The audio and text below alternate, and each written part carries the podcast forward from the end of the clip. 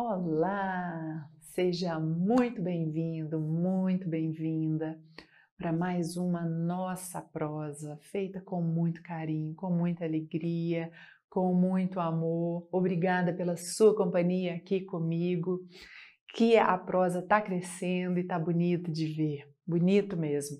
Você não tem noção de como você é importante nessa prosa. Só existe, o canal só está crescendo porque você está aqui comigo e gratidão por isso. E se você ainda não é inscrito no canal, se inscreva aqui. Venha, venha fazer parte do Clube da Prosa. Venha aqui, vamos, vamos semear um pouquinho de reflexão sobre a vida. E para você que é inscrito, agradeço novamente a sua, a sua partilha aqui comigo.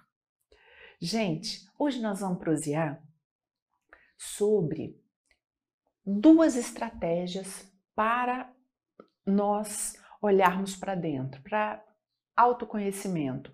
Por que isso? Porque as pessoas vivem perguntando. Quando eu, eu sempre falo sobre, sobre autoconhecimento, buscar o melhor de nós mesmos e tal, e várias vezes, várias vezes, as pessoas chegam para mim e falam assim: mas como? O que é autoconhecimento? Como fazer?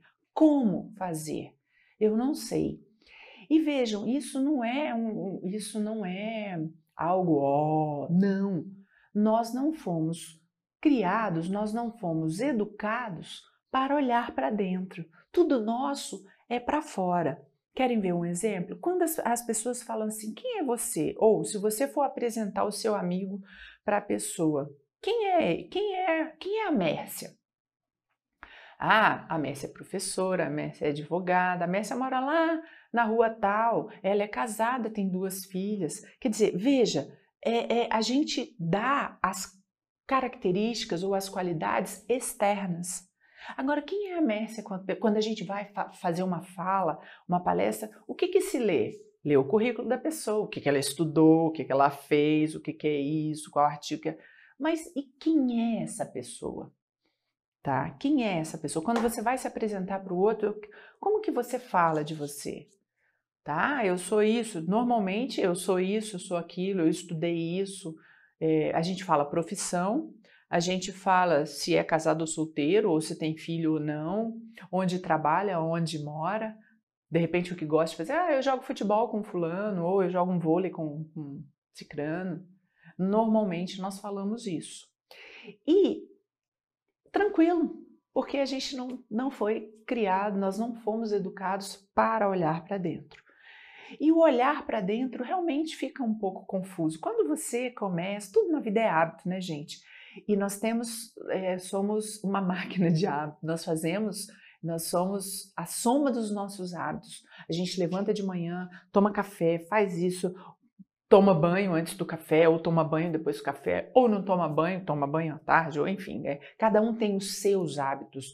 Calça o sapato de uma, de uma, de uma forma e a gente faz aquilo todo dia, de, repetidamente e acaba essa repetição acaba o que transformando esses atos em atos mecânicos. Então a gente não não faz com atenção, não pensa. Tem muita gente que, que come olhando o celular. Tem muita gente que come assistindo televisão.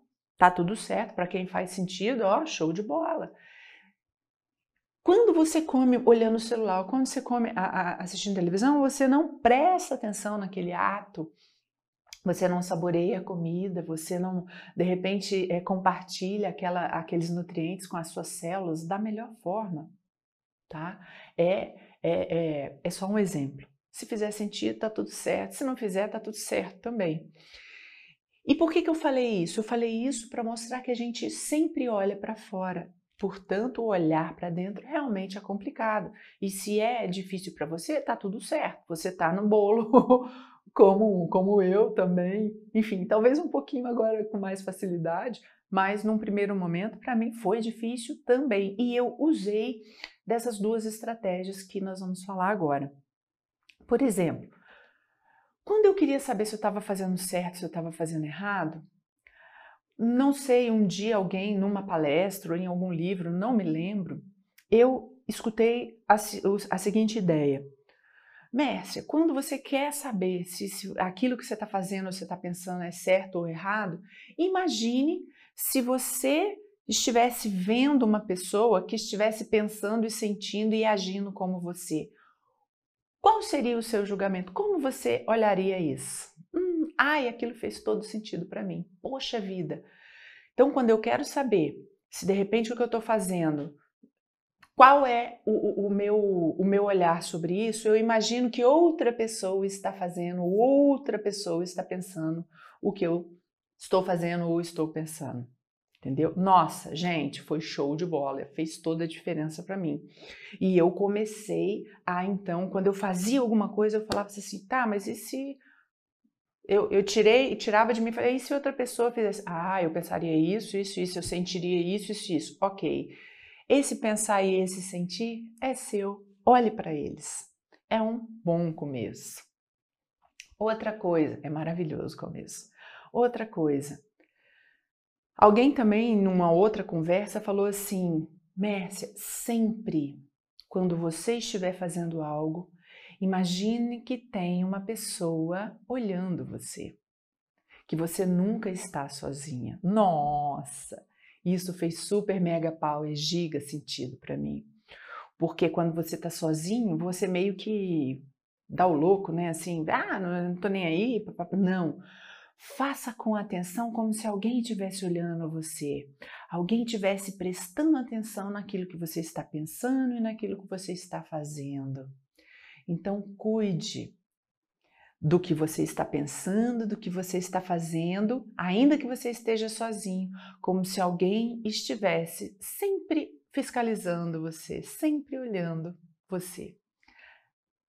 Vejam se não faz sentido. Gente, a gente fica muito mais atento. Não, peraí, eu estou fazendo isso aqui, sei lá, no trabalho ou é, nos próprios pensamentos. Nossa, peraí, alguém tá, pode acessar o meu pensamento. Peraí, então vamos cuidar do que eu penso. Nossa, isso, para mim, foi super, su fez super sentido e foi muito bom, porque a partir daí eu comecei a ter um acesso maior a, aos meus valores, ao que eu pensava e sentia sobre certo e errado, o que, que valia a pena, o que, que não valia a pena.